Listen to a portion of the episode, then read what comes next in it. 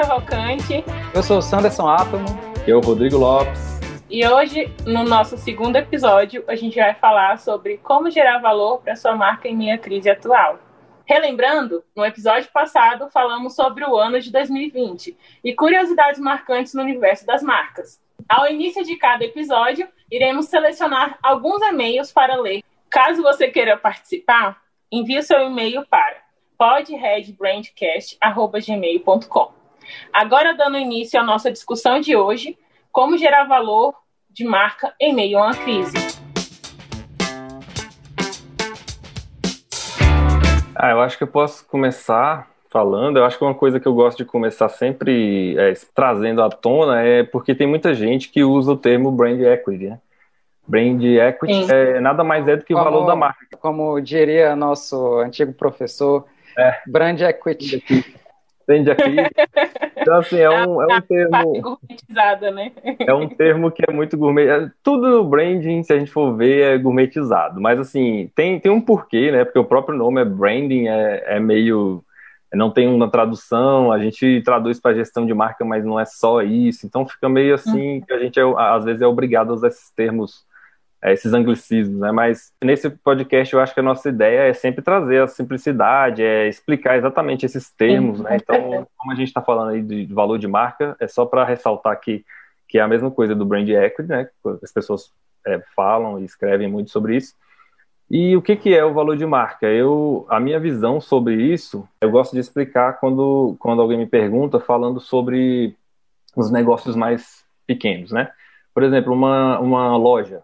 Uma pessoa que vai vender uma loja, geralmente, se a marca tiver valor, se tiver algum valor agregado de marca, você pode vender a sua clientela, você pode vender a sua marca, se o nome já for conhecido, se você for. É, então, assim, o que, que faz você poder fazer isso? É o valor de marca. Se você já tem, já construiu experiências que tiveram impactos positivos, né, em cima de todos os stakeholders, sejam o público, é, os clientes, né, o público ideal, o público fornecedor os fornecedores, ou qualquer stakeholder, o público interno, o saldo né, das experiências negativas e positivas, aquilo que sobra ali, é o seu valor de marca. Então, se você estiver trabalhando bem o seu branding, estiver é, criando uma experiência positiva para todas essas pessoas que cercam a marca, que lidam com a marca, você está criando valor de marca. Então, aquelas pessoas que não ligam para isso, que, que não fazem questão de gerar valor de marca, quando elas vão vender uma empresa, elas vendem só os ativos tangíveis ali, é só maquinário, é só é, aquela coisa básica. Agora, quem investe em valor de marca, quando ela vai vender uma empresa, um negócio, essa marca agrega muito valor. Ah, tanto que existem essas empresas gigantes, tipo a Nike. A Nike nem tem mais estrutura, né? Ela, ela vive do nome, né? Então, assim, tem muitas imensas é. marcas aí que ela, um elas valem milhões, bilhões, sei lá, e só o nome que vale isso. Então, assim, é um, um ativo intangível que vale muito. A Coca-Cola, se ela vender a marca dela, ela consegue reconstruir todas as fábricas dela com o valor da marca. Então, assim, a gente, como empresa pequena, pequenos negócios, a gente meio que subestima né, o valor de marca, a criação, a é. geração de valor de marca. Só, só, lembrando que o valor de marca que a gente está falando não é o valor que, que ela vai vender a marca, é, é o valor monetário. É, não é o valor, é o valor monetário, né? O valor intangível é a, é a, é a reputação, né? A melhor, melhor forma de, re, de representar, eu acho que é a reputação da marca. Mas lembrando também que, apesar de não ser só o valor em, R, em cifrão, né? é, na verdade é um valor muito mais intangível, mas querendo ou não, os caras que são especialistas em brand equity ou valor de marca, eles usam desses valores emocionais, intangíveis, tangíveis, a soma de patrimônio e tudo isso para gerar um valor físico real em, em dinheiro para conseguir, por exemplo, transformar isso em uma ação. Quanto Exatamente. vale a ação da Apple? Quanto vale a ação do, da Coca-Cola? Quanto vale a ação da, sei lá, de qualquer empresa que for que vai entrar para a bolsa de valores e etc. Aí vira aquela oscilação que nada mais é também a bolsa de valores de uma percepção de valor contínua, seja decrescente ou crescente, do valor da empresa, de como ela se posiciona perante o cenário atual. E aquilo muda, né? E as pessoas ficam comprando e vendendo porque aquilo fica mudando, né? Então, basicamente é isso. Se você entra numa polêmica em que sua marca é descredibilizada, você está perdendo valor agregado porque as pessoas estão percebendo menos valor na sua marca perante o seu posicionamento. Assim como também se você consegue crescer em valor pela percepção das pessoas, você consegue ganhar mais dinheiro com isso, porque as é. pessoas passam para mais ações da sua empresa. Inclusive, esse é o objetivo do branding, né? É gerar valor Sim. de marca. É para isso que, ele, que o branding serve. Tem gente que fala que o, que o branding é, não é para gerar valor monetário para a marca, mas claro que é. Né? Sim. A gente está é trabalhando é para gerar um valor que é intangível, mas que no futuro ele vai dar um resultado financeiro para a empresa. Esse Sim. é o objetivo. Muito maior do que Exatamente, muito maior do que só o cara que visa o lucro, né? E não investe em brand, né? Exatamente. Um ótimo gancho aí para o nosso último episódio é isso aí, né? Assim, essa questão de que as, a crise, por exemplo, é, pode ser interna, pode ser da marca, a marca pode causar algum problema, sei lá, se envolver em algum problema. Isso vai gerar uma crise interna que vai refletir no valor de marca percebido naquele momento ali. Então, as ações, por exemplo, vão despencar mas também Sim. a gente estava falando no último episódio sobre a crise que a gente vem passando de 2020, que ainda está né, tá continuando em 2021. Do Covid-19, exatamente. Essas marcas que não fizeram por onde, né, durante essa crise, algumas tiveram essa, essa, o valor de marca impactado e outras geraram valor, que é o caso de muitas que a gente citou, a Magazine Luiza, por exemplo, já vinha né, com um histórico aí de crescimento, mas aí durante a crise ela soube fortalecer muito mais. Então, a gente citou vários exemplos aí né, no último episódio de empresas que aproveitaram e aquelas ações onde você lida bem com a crise, querendo ou não, gera valor de marca, porque, como eu disse, é, são as experiências é, positivas que o público tem. Às vezes ele nem está comprando, nem, nem fazendo, nem tem uma relação direta com a marca, mas ele enxergando uma ação específica né, de uma marca em relação à crise, lidando de alguma forma, aquilo ali está gerando uma imagem positiva sobre a marca dentro da pessoa, na mente da pessoa. E isso está gerando valor de marca. Então, o senso comum, né, as pessoas em geral que vão é, tendo percepções diferentes, mas ao mesmo tempo tem aquela percepção coletiva, ela sendo positiva, o valor da marca vai aumentando cada vez mais. E até fazendo um adendo a isso, que se a gente for perceber, e eu estou jogando estatisticamente, esse dado não é comprovado, mas assim, uma suposição, se a gente for pensar talvez 85% do mercado, os negócios, sejam quais forem, de tamanhos grandes, médios ou pequenos, eles não estão na Bolsa dos Valores. Só as grandes marcas mesmo, que já são muito mais internacionais, estão. E aí você vai me falar assim, se você for um empreendedor, ou o cara lá que está abrindo seu negócio, até um MEI, cara, mas por que, que eu tenho que gerar valor na minha marca, por que, que isso é importante, por que, que esses fundamentos podem ser importantes para a minha marca se eu não estou na Bolsa de Valores. Eu acho que, assim, o caminho é o mesmo para todas as empresas. É, é, claro que chegar na Bolsa de Valores já é um resultado de que você já é muito bem avaliado há muito tempo e já fez muitas ações positivas para ser vendido, ser cotado. Então, assim, a gente pode aí é, esmiuçar agora um pouco sobre como gerar valor em meia crise, que nada mais é que ações mais objetivas, porque quando você está em crise é como se você estivesse num cenário, está pegando fogo, precisa apagar o fogo antes de estruturar alguma coisa. Mas que no futuro façam com que a sua empresa sobreviva e perante esse cenário você consiga de fato estruturar a sua empresa para que ela seja grande o suficiente para estar na bolsa de valores como definir tom de voz, definir persona, propósito, contar é. um pouco sobre a origem dos seus produtos. É, eu é... acho que olhando bem assim, né, é, pegando os exemplos que a, gente, que a gente citou no último podcast, as marcas que souberam se sair bem durante a crise foram aquelas marcas que souberam olhar para o seu público e entender as necessidades deles, né? E também Sim, olhar para dentro para entender a sua essência e, e, entender a sua proposta de valor, o que, que eles tinham para oferecer, né? A gente, principalmente nós três aqui, a gente bate muito na tecla da construção de marcas que sejam mais humanas, né? E, e para mim, a solução está aí, entendeu? E você uhum. ter, um, ter esse lado humano da marca, né? Você conseguir enxergar o lado humano das pessoas, né? Porque qual o real papel da, da marca né, no, no cenário no global, assim, né, para a sociedade? Eu acho que quando a gente fala de valor de marca, a gente está falando nesses valores também, né? Qual é o papel da marca na sociedade? E eu acredito que as marcas que conseguiram olhar para dentro que conseguiram é, para dentro de si mesma, né, corrigir o que tinha de errado e olhar a real necessidade das pessoas foram as que conseguiram se sair melhor, né? Ouvir as queixas dos consumidores, o que, que eles estavam reclamando, o que, que eles precisavam, trabalhar Sim. nesses pontos fracos. Né? Sim, entender o seu real papel no mundo, né? Sim. É, o que, que eu posso fazer para, por exemplo, a gente está passando uma crise pandêmica, né?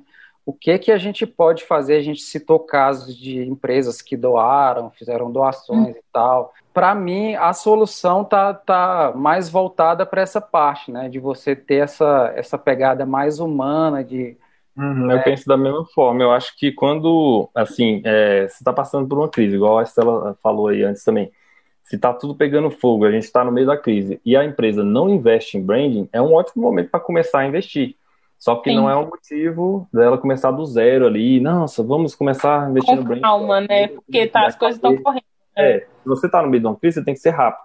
Então a primeira coisa que você tem que fazer é igual o Sam falou, olhar para dentro, é buscar os seus valores para você conseguir gerar um valor positivo. Porque igual, igual eu falei antes também, eu enxergo que o valor de marca ele pode ser positivo ou negativo.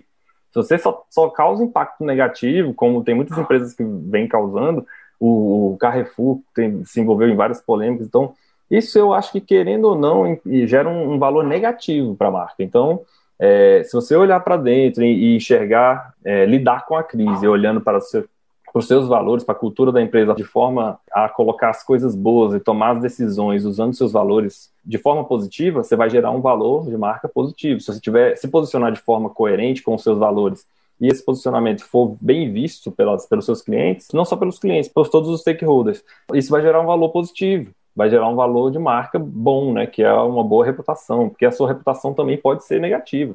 Então, assim, pensando nesse sentido, eu também acredito bastante nessa coisa, que está no meio de uma crise, você não pode tomar uma tomar uma decisão assim desesperada e só fazer qualquer coisa. Você tem que olhar primeiro para sua marca, para dentro da sua marca, para dentro da sua cultura, para o jeito da sua empresa, a forma que ela trabalha e ver o que, que é coerente para você tomar iniciativas que vão é, são essas ações, o seu o que você criar é que vai gerar valor de marca.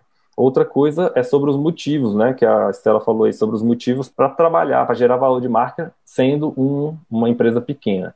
Eu acredito que assim o branding, apesar de ele não ter um retorno é, imediato, ele tem um bom retorno é, a longo prazo, isso é fato. Mas apesar dele não ter um bom retorno imediato, ele auxilia muito no relacionamento imediatamente. A partir do momento que a marca se conhece, que ela se estrutura ali, cria, é, entende qual é a sua identidade, ela consegue projetar uma identidade no mercado onde a imagem percebida pelos clientes vai ser positiva, é, vai ser parecida com o que ela projetou. Então a diferença, essa é uma boa diferença também para a gente destacar. É o controle, né? É, um controle maior. Isso, o branding é. ele proporciona isso, né? O maior controle da empresa, o maior conhecimento de todas as áreas, da opinião de todos os lados. Exatamente, o relacionamento melhor no geral. Sim. Então assim, ele vai ajudar no, no, caminho. Ele pode não ser aquela coisa que vai salvar a empresa num momento específico, mas ele já vai auxiliar de, de imediato no relacionamento com o cliente e tal, é, em todos os sentidos, porque a, a, marca vai saber como falar, como se portar, o que fazer, o que, e principalmente o que não fazer, porque eu, eu acho que o que não se deve fazer é, impacta muito mais nessa geração de valor de marca do que o que se deve fazer, muitas vezes. Muita gente se posiciona errado, aí é o o impacto negativo é muito pior, muito mais degradante do que um impacto positivo, né? Aí as pessoas meio que desvalorizam o branding por causa disso, porque não vê tanto, tanto retorno no impacto positivo, mas esquece que o impacto negativo pode ser devastador, né? Com certeza. Mas se a gente for pensar de uma forma mais prática, né? Que o tema como gerar valor, o como ele já traz para a prática do como fazer, né? Se a gente for pensar, olhar para dentro e gerar um relacionamento com, com quem consome da gente. Quais as dicas a gente pode dar para os ouvintes que, na prática, eles consigam gerar valor de marca em meia crise nesse momento para a empresa deles? O que, que vocês acham sobre esse assunto? Eu acredito que a primeira forma, né, a maneira que tem de você prever né, um, um, gerenciamento de crise, alguma solução que você possa tomar no futuro, eu sempre bato na tecla, né, que é coloca o cliente, o usuário, no centro do negócio. Ouve os problemas, porque a tua marca está ali para resolver os problemas dele. O Rodrigo falou muito aí que né, o que não fazer, às vezes é mais importante do que né, o, o que, que você vai fazer. Teve muita empresa que tomou atitudes erradas, né? Que a gente citou a CVC, né? Que do nada, assim, a, a, a pandemia começou, já decidiu é, demitir a maioria dos funcionários, né? Eu acho assim que se você coloca é, o seu parceiro, os clientes, o usuário no centro do negócio, você tem outra visão. Né? Ele vai te dar outra visão. Porque eu acredito que as marcas, é, como eu já falei, têm um papel a cumprir. E se ela é, decide, por exemplo, retirar, né, retirar para se precaver do que dá alguma coisa, eu acho que ela já começa errado por aí. Entendeu? É muito... Ela está se poupando ao invés de ela te tá atender. Se... É, exatamente. Muitas marcas você viram, que nem a gente citou, que teve atitudes de, de não se preocupar com o próprio negócio e tiraram do próprio bolso para manter funcionário, né, para tentar pensar na solução também para ajudar os usuários ou os clientes da marca, né, porque tá todo mundo no mesmo barco, cara. Não é, não é só só a marca que está passando por isso, não. O teu usuário também está sofrendo com isso, cara. Tá, a gente está na, na, pandemia, tá? Ninguém saindo de casa, gente perdendo emprego. O que, que a gente pode fazer? Pô, eu tenho uma marca grande, eu tenho uma marca poderosa, o que, que eu posso fazer para ajudar a comunidade? Entendeu? eu acho que esse é o primeiro passo. É. Tem várias marcas que se posicionaram assim é, de uma forma tão eficaz que ajudaram mais do que muita estrutura governamental deveria ter feito. Então, isso já agrega valor. Tem gente que acha que não existe métrica para esse tipo de coisa, mas a longo prazo, essas coisas, e ainda mais essas tão significativas, elas geram valor de marca de, de uma forma assim, que às vezes cancela alguma coisa errada que essa marca já possa ter feito anteriormente, esse tipo de coisa. Né? É, e eu acredito também que, que tem que ser verdadeiro, entendeu? Não é. adianta é. você, você querer fazer uma ação visando lucro, principalmente em meio à crise. A gente está falando aqui, batendo na tecla da crise pandêmica. Não adianta a gente pensar no lucro no, no meio do momento assim, mas tem. tem né? E se o teu público perceber que você está fazendo isso com outro pensamento, pensamento em lucro, vai pegar muito mal para você. Então, é, a gente tem que ter essa consciência também. É legal até tocar nesse assunto de lucro, porque assim, claro que o dinheiro ele pega no bolso de todo mundo, né? Assim como de um empresário. Mas é importante a gente entender que talvez esse não seja o melhor momento para vender, porque as pessoas não estão tendo poder de compra. A inflação está enorme, existe uma guerra ideológica aí no meio de tudo isso. Não é só uma questão de finanças, nem só uma questão de saúde. Então, as pessoas estão confusas, as pessoas estão com medo. E uma marca que ela abraça esse contexto, ela abraça essas pessoas. Então ela abraça o cara que às vezes se retrai porque ele não, por exemplo, agora é momento de compra de material escolar. Tem estados que estão retornando volta às aulas, mas às vezes o pai ele nem sabe se como que ele vai fazer, se ele vai manter o filho em casa, se ele vai esperar os seis primeiros meses para chegar a vacinação no filho dele, que é uma criança, para ele poder depois mandar para a escola. Aí você vai pegar, por exemplo, o exemplo de uma marca que é dona de uma de material escolar, de papelaria, como que ela pode pensar? É claro que o lucro dela interfere na operação, no negócio, no quanto tempo ela pode ficar aberta, mas se ela conseguir enxergar esse pai com esses problemas, com essas dificuldades e com esse, essas restrições financeiras de saúde, de locomoção, seja o que for, talvez ela consiga achar outras formas de atender esse cliente, de sanar as dificuldades dele de estreitar o relacionamento, ela, por consequência, gera valor para a marca dela, mas porque ela está pensando na necessidade de quem compra dela, né? E fortalece que... quem ela é. Uhum. O que eu acho que ocasiona isso é porque assim, a, a, no, a nossa cultura brasileira ela é imediatista é. e ainda te induz. É, eu já tive clientes internos, assim, né? Porque era um prestador de serviço que eu trabalhava, que eles falavam assim, não, mas a gente age assim, a gente quer agir assim, sem planejamento, a gente gosta de, de administrar as coisas dessa forma. Eu acho que tem muitas empresas por aí que nunca fizeram um planejamento tal e deram certo, sabe? As pessoas meio que defendiam isso como se fosse algo bom. Então eu acho assim que o primeiro, o culpado disso tudo, no, da nossa, da, da maioria das empresas sofrerem numa crise, é essa questão de, de, não, ter aprendido antes, né, a lidar com um negócio com um planejamento bem feito, bem estruturado, a longo prazo, a, a médio e longo prazo. Então, eu acho que isso já seria outra história, né? O nosso, nossa situação. Tanto que esses países que têm essa cultura mais de ser mais metódico, né? Mais certinho, assim, que, que leva essa coisa mais bem, bem elaborada, assim, negócio de gerenciamento de negócios e tal, não tiveram tanta dificuldade, assim, e tal. Então, acho que o problema da nossa cultura influencia muito. Mas, assim, resumindo, eu diria que uma boa forma de lidar numa crise com essa situação e ainda gerar valor, pensando no futuro, porque o impacto da crise, se você não fez nada antes, ele vai chegar do jeito que for. Você vai minimizar o impacto, mas ele vai vir do mesmo jeito. Mas pensando assim, numa visualização, eu pensaria dessa forma. A identidade da marca é o que ela é, tipo assim, é, né? é a estrutura do que forma essa marca, é o que ela representa, é o que ela quer projetar para o mercado.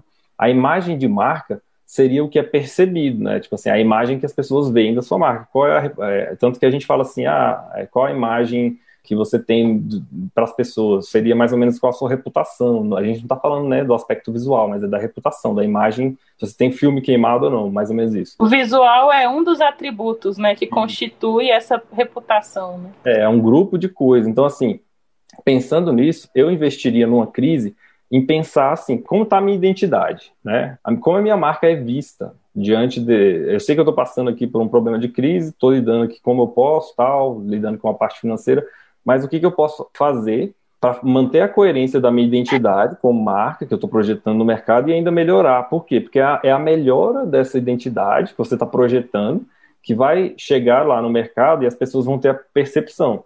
Aí a percepção que elas vão ter vai ser a sua imagem, que é a sua reputação. É, isso seria né, a geração do valor de marca, assim, a, a sua percepção melhorada lá no, na, no mercado.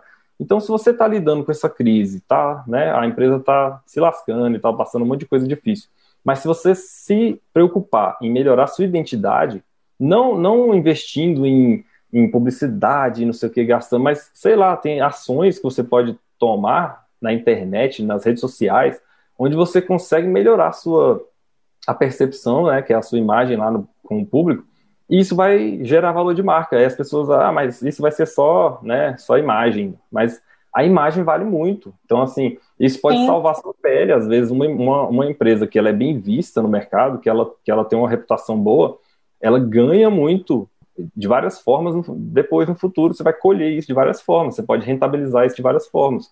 Lançando um novo produto, criando alguma coisa ou simplesmente tendo uma boa reputação para quando você for é, criar uma franquia, essa sua marca valer, um, essa franquia ter um bom, um, uma boa rentabilidade, né, ter uma boa procura. Franquia é uma forma de monetizar, além de bolsa de valores, o, em cima do valor da marca, né, de uma empresa. Uhum. É, e pensando também nisso, assim, Rodrigo, você falou sobre a marca projetar uma imagem e a imagem vai ser percebida pelo público, né, final. A gente atrelado a isso também pode colocar que a, a marca em si, o empresário, o negócio, ele pode tentar estudar um pouco mais da concorrência dele e do público, nessa questão da necessidade que o público tem com relação ao produto ou serviço que ele oferece. E aí ele pode encontrar brechas que ele não atende ou brechas que os concorrentes não atendem bem que está sendo muito criticado, que está sendo muito reclamado, para que ele possa focar o, negócio dele e de fato sobreviver. Né? Exatamente. Né? E aí ele pode até modificar o rumo do negócio dele, porque às vezes Exatamente. ele é totalmente físico e ele vai para um digital, né? É, um exemplo. a gente falou no último episódio, né? A crise ela, é uma, ela gera isso, é uma mudança, é uma adaptação, transformação. Você perde alguma coisa e ganha outra. Então seria nada mais que isso que você está falando. Tipo assim, é, tem muitas marcas que, que não se preocupam muito com essa, com essa imagem percebida lá na frente, mas elas não entendem que mesmo elas não se preocupando com isso, elas estão, querendo ou não, criando, elas é. têm uma identidade. Essa identidade pode ser incoerente, pode ser inconsistente e tudo, mas ela, eles querendo ou não, tá mandando para o mercado aí uma percepção, uma, uma identidade, né? Tá passando isso para frente e tá gerando uma imagem. Essa imagem pode ser positiva ou negativa. Mas tem é. tanta é. gente que não, não liga para nada desse tipo de coisa, de valor de marca, que faz esse tipo de coisa assim, porque acha que não vai precisar depois. Tipo assim, não, depois qualquer coisa só mudo de nome aí, essa empresa e tal.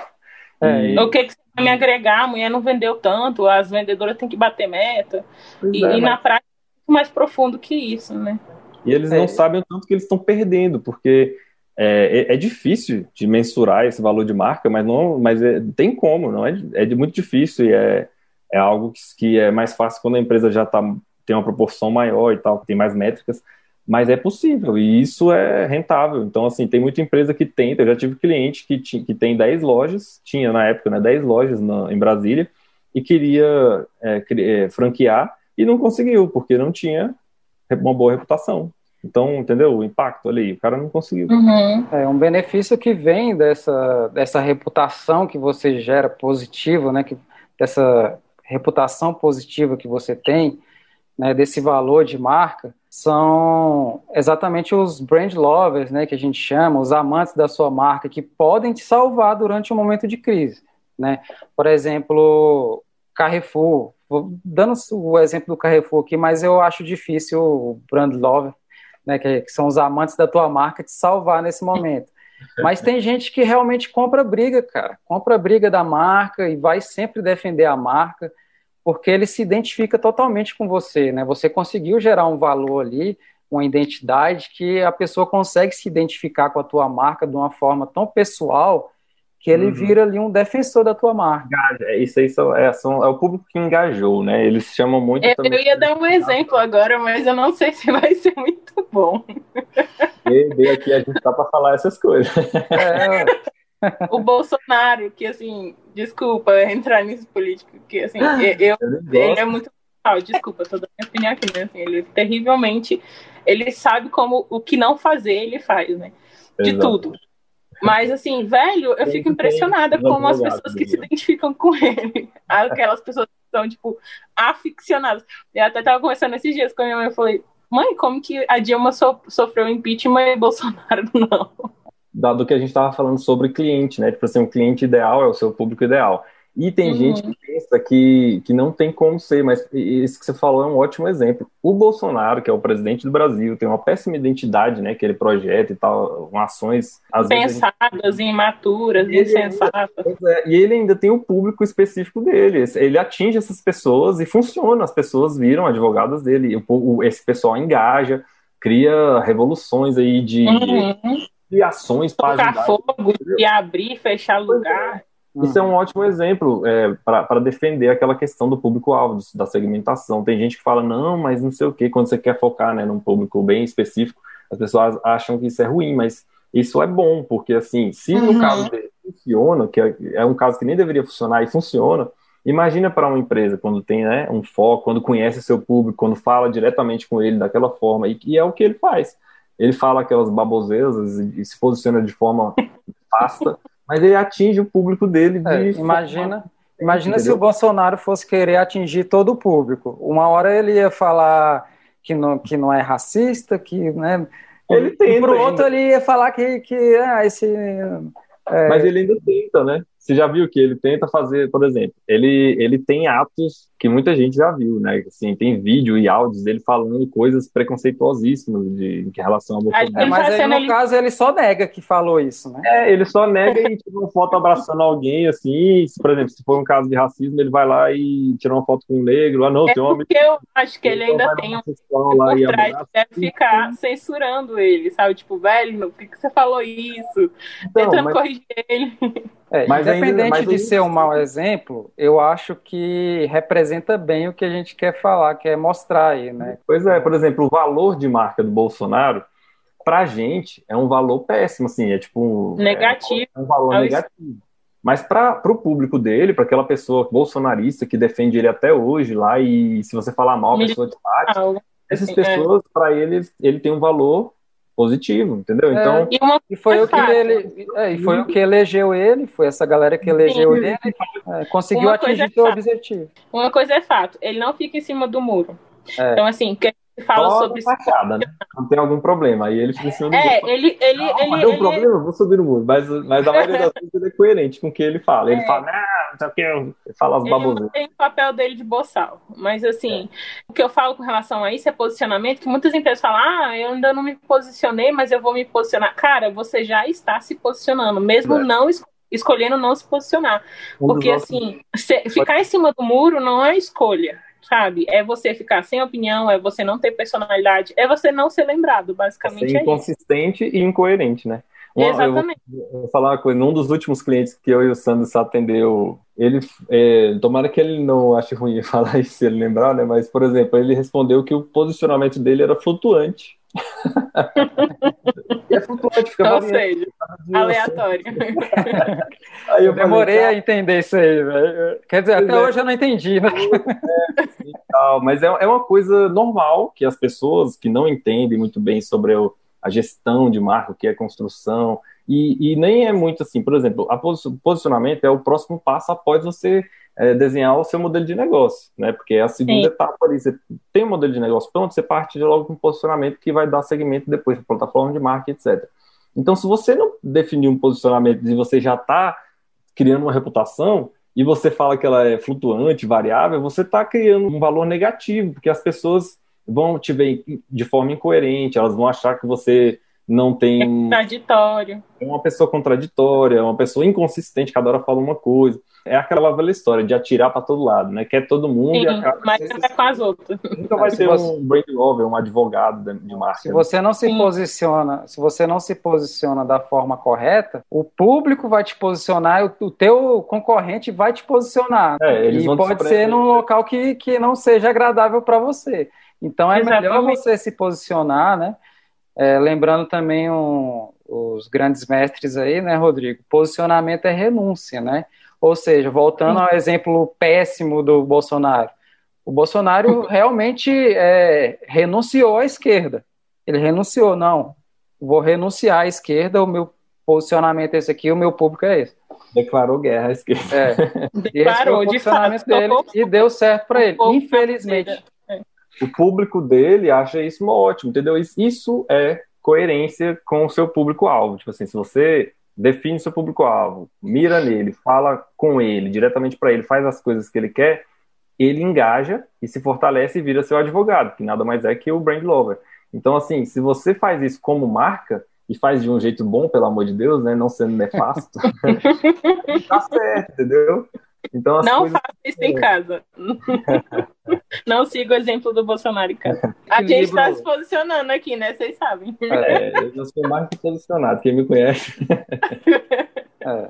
Agora, sim, você se posicionar de uma forma nefasta, a gente está vendo que não é benéfico também, né? Porque sim, sim. É, a longo é, prazo. A longo exemplo, prazo não é benéfico. Né? O Brasil está perdendo tanta coisa que ninguém está dando percebendo hoje e vai perceber só depois e vai chorar, entendeu? Tipo, parcerias com países, por exemplo, a China, né, é o mais óbvio, mais visível.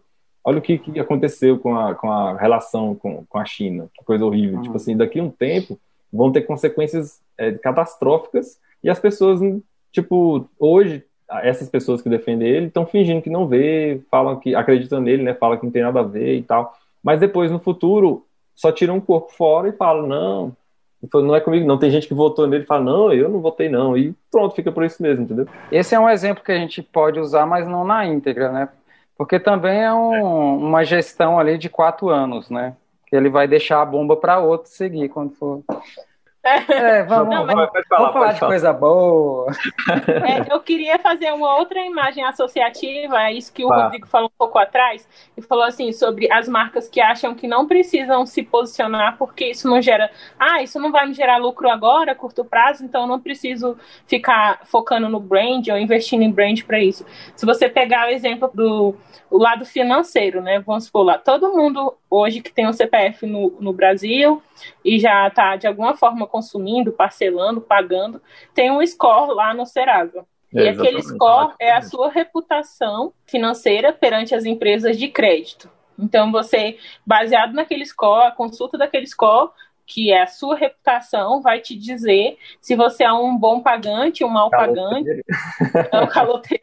É um caloteiro. E, cara, isso basicamente, se for uma associação, é mais ou menos o que a gente está falando aqui sobre que gerar valor é. para sua marca. Isso nada Você mais vai... do que o brand debit, né, que as pessoas Exatamente. falam, gourmetizadamente, que é o seu valor de marca, é o seu, é o seu saldo, né, se ele é positivo ou negativo.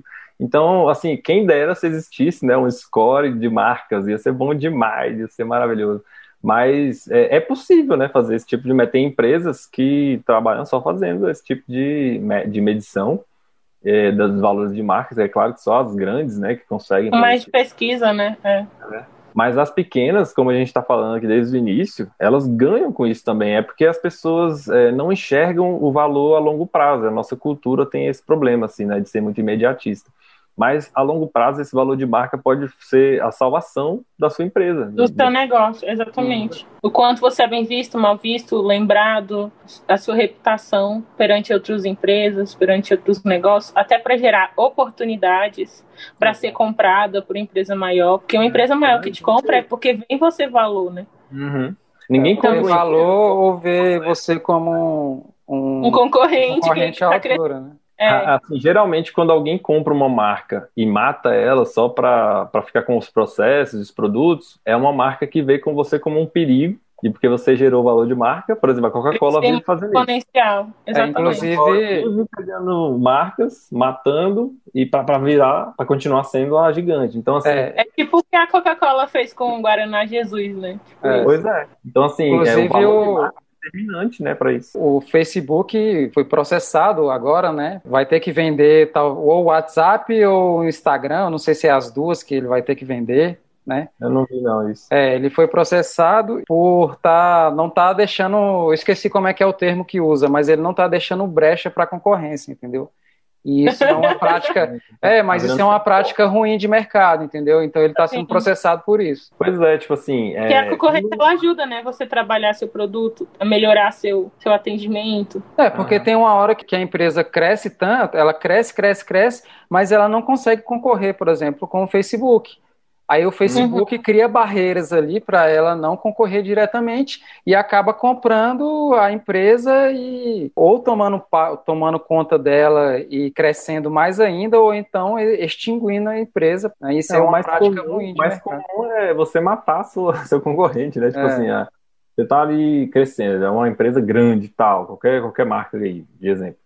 Aí chega uma marca e começa a se, se é, entrar no páreo. Mesmo que esteja longe ali, eles geralmente, quando começam a oferecer algum risco, essas empresas investem muito em pesquisa e desenvolvimento. Então elas percebem essas coisas muito rápido.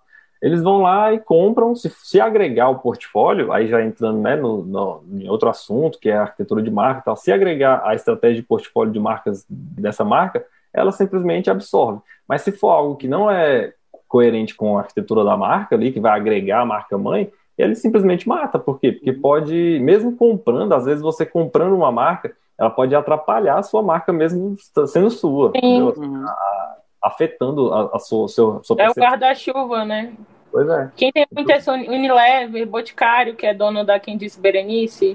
Só que a, a Boticário, por exemplo, a Quem Disse Berenice é um público totalmente adolescente, mais jovial, uma marca mais tipo neon e tudo. Aí a Boticário já é uma marca um pouco mais madura, para mulher mais velha. Não que uhum. seja velha, mas. Né? Então ela consegue atender personas diferentes, né? Uma marca guarda-chuva. diferentes. Aí funciona, porque é esse caso que eu tô falando. Tipo assim, imagina se por acaso acontecesse de aparecer uma Coca-Cola 2 aí. Tipo, a Coca-Cola é, é totalmente a linha. Pepsi. Se apareceu um, a Pepsi, por exemplo, a Pepsi já, né, desde sempre, ela, ela veste a camisa da segunda. Mas assim, se aparecesse uma outra marca, sei lá, e oferecesse risco direto para a Coca-Cola, ela iria simplesmente matar, por quê? Porque não, não agrega, não tem como mais uma, uma marca secundária agregar a Coca-Cola. Ela já tem uma reputação incrível de muitos anos, uma tradição e tal. Então, é por isso que ela sempre faz isso. Ela só vai, se, se não agregar o portfólio dentro da estratégia que ela já tem desenhada, para que, que ela vai se perder nisso? Ela simplesmente às vezes só muda a marca ou mata. É o que aconteceu com o Facebook, né? Comprou o WhatsApp, Instagram e agregou ali o seu portfólio, que tem tudo a ver, né? Que é redes sociais. Qual era aquele outro que, ele, que ela tentou comprar, mas não conseguiu? Era Snapchat. Snapchat. Aí não conseguiu, aí ela aderiu ao Stories, que o Stories é muito parecido com o Snapchat. É, é o Snapchat ainda, que tem fundos o... e apaga. Aí agora tem, um... o TikTok, né? Tem o Rio. É, o TikTok. Que agora o Instagram e... também tem função do TikTok. É, o Reel. Essas funções novas que eles lançam nada mais é que para concorrer com esses aplicativos que estão crescendo. A gestão de marca, o branding no geral, ele é extremamente determinante no futuro de uma marca. Então, assim, as pessoas que subestimam o branding, a geração de valor de marca, a condução, a construção de uma imagem, né, uma reputação boa, elas estão simplesmente perdendo dinheiro. Estão criando um negócio pautado ali só em fazer, assim, uma cultura também que vem, que não funcionou no Brasil, ao meu ver, é o produto mínimo viável. É, as pessoas vêm de startup aí, né, essa, essa parada de, de produto mínimo viável, e aí o brasileiro usa errado, sabe? Assim, tipo, acha que o produto mínimo viável pode ser de qualquer jeito, qualquer coisa é viável, porque o brasileiro acha, por exemplo, se eu vou vender um, um aviãozinho, de brinquedo, ele acha que um avião de papel já serve, já é o produto mínimo viável, já vou vender. ele, ele, acha que o produto mínimo viável dele é qualquer coisa. Eu já é. vi isso na pele. Então, assim, eu acho que. mínimo viável, ele é, como é, tem aquela frase que é, feito é melhor que perfeito, mas tem que ser bem feito. É, é, esse mais tem, o povo deixa de fora. O, o, brasileiro, eu acho que desvirtua muitas coisas. Assim, eu acredito muito nessas mentalidades aí, da, da cultura de inovação e tal. Só que eu acho que as pessoas desvirtuam fazendo de qualquer jeito, entendeu? Assim, não é porque você vai fazer de uma forma ágil, rápida, que você pode, né, meter o louco e fazer qualquer é, coisa. É, tudo tem uma forma de se fazer, tudo tem uma maneira que funcional de se fazer, né? Se a gente for pensar aí um pouco na mentalidade, eu não estou enaltecendo o americano, mas nisso eles têm um pouco mais de fundamento que a gente. É, que é a mentalidade brasileira, que é muito imediatista quando vai abrir um negócio. Vamos colocar qualquer pessoa que vai abrir um negócio o cara lá fora, a parte burocrática de abrir uma empresa é muito mais simples. Mas por quê? O cara às vezes fica seis meses, um ano, dois anos estudando para viabilizar o modelo de negócio dele, a ideia que ele tem, para ele começar a criar um negócio. A uhum. gente aqui, assim, a, a burocracia é o contrário, né? Tipo, é o tipo, contrário. Um ano é, é, muito difícil, muito caro, um imposto muito alto, mas aí o cara quer, assim, vender no primeiro mês e já tirar um salário. E ele, é. não, ele tá tirando da empresa que tá crescendo, é como o neném. Falar assim, pensar, dá, dá mamar pro neném, quanto que o neném amamenta? Até é, é, é amamentado, até que ele fique grande, que ele uhum. consiga trabalhar 18 anos, 16 anos, 13 anos. Então, a gente é. não vê dessa forma com o negócio, sabe? Aqui no Brasil, infelizmente, por exemplo, dando uma, uma estatística minha, eu acho que 50% dos clientes que eu atendi não tem sequer um modelo de negócio formalizado. Como é que você entra com o gerenciamento de marca para uma empresa que não tem nenhum modelo de negócio ali, né? Concretizado ali, né? Serviço por isso, tipo assim, anos atrás eu comecei a atender e tal, alguns os primeiros trabalhos estratégicos, e eu via esse, essa dificuldade das pessoas, quase todas que eu, que eu ia atender tinha essa dificuldade, eu comecei a, a vender esse serviço. E aí depois, com o tempo, muita gente veio me procurar só para fazer isso. Uhum. é uma ótima porta de entrada, né? Até pegando esse gancho aí, é uma ótima porta de entrada para atender a parte estratégica das empresas. A gente que vem do design tem essa dificuldade, né, de, de pegar trabalhos estratégicos, é uma ótima porta de entrada, você começar a entender esses, essas dores, essas dificuldades dos clientes que a gente tem e pegar o caminho ali, ensinar ele a, a fazer essas coisas básicas e aproveitar o gancho e, e trabalhar o restante, inserir essa, essa mentalidade do brand neles e tal. É, indicação de livro, Business Model Canvas, é, a galera que está começando. A gente pode é, encerrar com as nossas redes sociais, para quem quiser conhecer nosso trabalho, curtir uhum. nossos perfis. Sam, fala aí dos seus contatos para a galera te conhecer. Então, galera, quem quiser me conhecer, eu estou no Instagram, Atomo Branding, só procurar lá, acho que só tem eu. Atomo.branding no Instagram, no Behance também, Sanderson Atomo. Sanderson Atomo também, meu perfil pessoal, quem quiser me conhecer, só chamar lá no direct, a gente troca uma ideia, beleza? É isso aí, valeu mais uma vez. Até o próximo episódio. Beijo no coração de vocês. Valeu, Rodrigo. Valeu, Estela. Valeu. Valeu. você, Rodrigo? Eu, o meu podem me procurar também no Instagram e em todas as, as redes sociais mais usadas aí. Eu tô como Rolops, abreviação de Rodrigo Lopes, é R-O-L-O-P-Z Branding, Rolops Branding. E a maioria das redes sociais é só Rolopes mesmo, mas o Instagram é Rolopes Branding. Qualquer coisa, procura o nosso podcast e me encontra aqui que a gente vai estar tá postando várias loucuras de vez em quando. é, só para encerrar aqui, minhas redes sociais é o arroba Estela, dois underlines, Cavalcante. Também no Behance, Estela Cavalcante. Se vocês quiserem conhecer meu trabalho, minha história, tem meu site www estelacavalcante.com. É isso, um beijo, grande abraço. Manda e-mail para a gente. É, manda e-mail para a ah. gente ter assunto para conversar com vocês. ah, só lembrando, manda um e-mail para podheadbrandcast.gmail.com para a gente conversar. Até mais.